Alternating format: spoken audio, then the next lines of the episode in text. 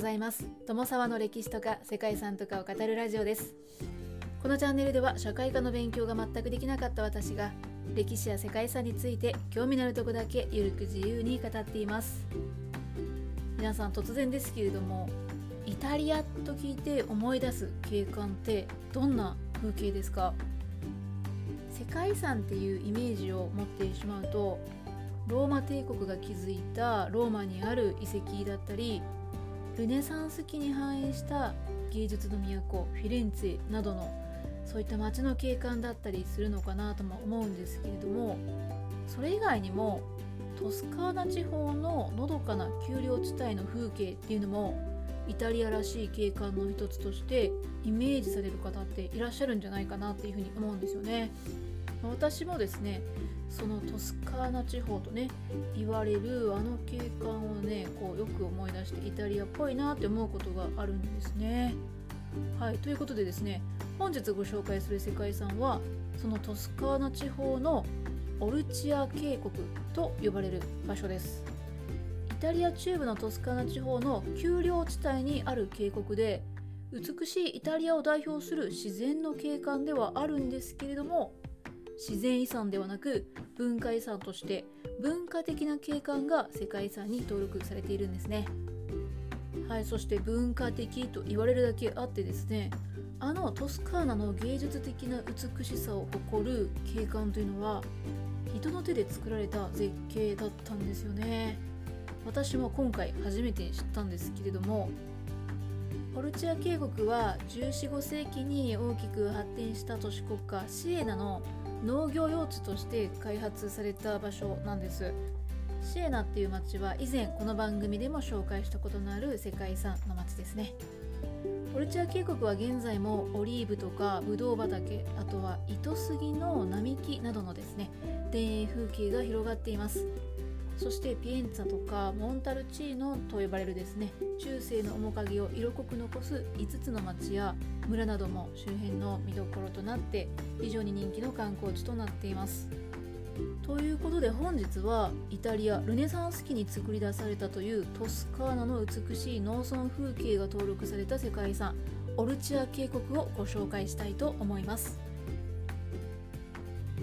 この番組はコーヒー沼で泥遊び。パーソナリティ翔平さんを応援しています。イタリア・トスカーナ州に広がるオルチア渓谷ではなだらかな丘に円錐形の糸杉が絵画のように配置された美しい田園風景を見ることができます。今ではオリーブやワインの産地として知られる恵みの大地なんですけれどもかつては石灰層でできた不毛の大地だったんです。にわかには信じがたいことなんですけれども土地を耕して種をまき続けた多くの人々の情熱によってあの美しい景観が生み出されました。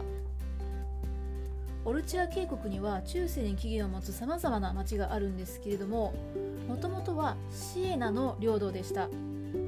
13世紀から14世紀あたりに交易都市国家として繁栄していたシエナなんですけれどもその繁栄を迎えようとしていた頃に国家の農業基盤を確保する必要性に迫られていました。そしてその白羽の矢が立った場所がオルチア渓谷だったんですね。オルチア渓谷はシエナの中心部から 25km ほどの場所に位置していて当時バチカンに向かう巡礼者でにぎわう街道が通っていました。開拓を始めるにもこの場所は塩分が多くて粘土質の土壌のため耕作に向かない土地で不毛の荒れ地だったんですね。農地への改良にはシエナの商人たちの富が投じられたそうです。そして不毛と言われた土地を農地に変えるという大規模な開拓が始まるわけですね。当初土地の開拓は開拓農民との封建的な関係の中で進められていたんですけれども14世紀に入って地主が一生懸命に開墾すれば収穫の半分を農民のものとするというですね好条件を出したことで農民はさらに努力しようというふうになったんですね。そしてただ農地を耕すだけではなく視覚的にも美しい景観にしようというのを目指して不毛の土地に理想郷を作ろうとしたそうです。丘陵には緩やかな曲線をかき走る道を作ってなだらかな景色に効果的に入る背の高い糸杉を植えたんですね。今ではこの素晴らしい景色に欠かせない糸杉なんですけれどもこの周辺に自生していたものではなくて東地中海や中近東から持ってきて移植されたものだそうですね。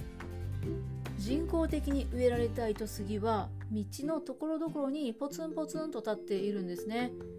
道の両側にきれいに並んで植えられていることもあるんですけれども草原の真ん中に1本だけ立っているものというのもあります。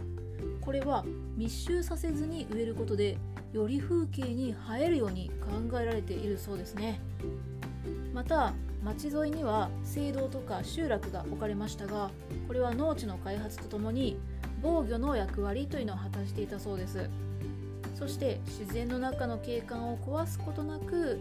むしろそこに存在するものを際立たせるように景観というのが作られていきました。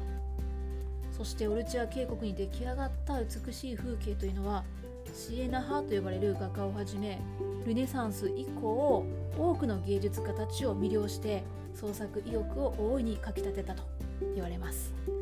はい、このような背景があって生まれた景観だったんですね。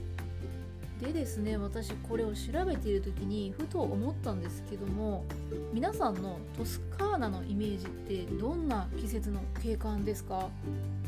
あの新緑の一面緑の丘が広がる景色なのかそれとも草を刈り終わった秋の黄色っぽい枯れ草のイメージなのかもしここを訪れるとしたらどんな景色が季節がいいのかななんていうふうに考えていたんですよね。でですねある記事で季節ごとの景色の特徴っていうのを書いてくださっていたのがあったのでちょっとそれをご紹介したいななんていうふうに思いました。はい皆さんはどんな季節に興味があるでしょうか。まず春なんですけども3月から5月頃でやはりこれは緑が一面に広がる時期ですね。写真とか絵画などでおなじみの景色というのをね見ることができます。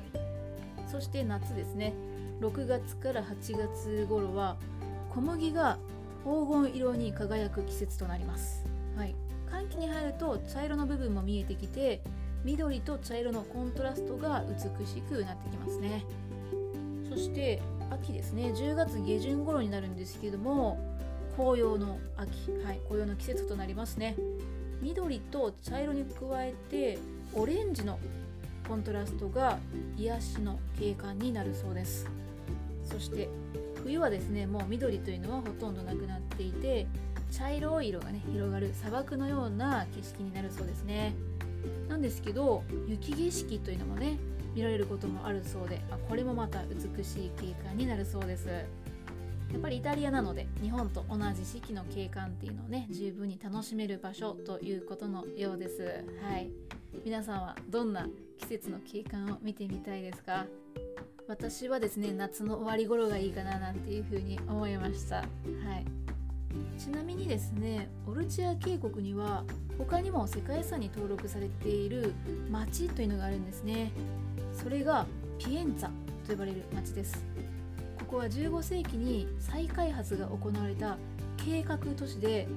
初のルネサンス様式による全面的な町づくりが行われたんです。大聖堂や市庁舎などの主要な建築物を中心に格子状の道路網で整然と街づくりが行われています。特に広場に面して立つ大聖堂正面の窓とか扉っていうのが全て左右対称になっているという形でですね細部まで計算された様式美というのが特徴の町だそうです。その美しさからトスカーナの小さな宝石と呼ばれる可愛らしい町で歴史地区が世界遺産に登録されています。オルチア渓谷を望むことのできる景観というのがね合わせて人気の観光地になっております。はいということで最後の方は少し違うお話となりましたけれども本当に美しいトスカーナの景観が登録された世界遺産です。それがオルチア渓谷でした。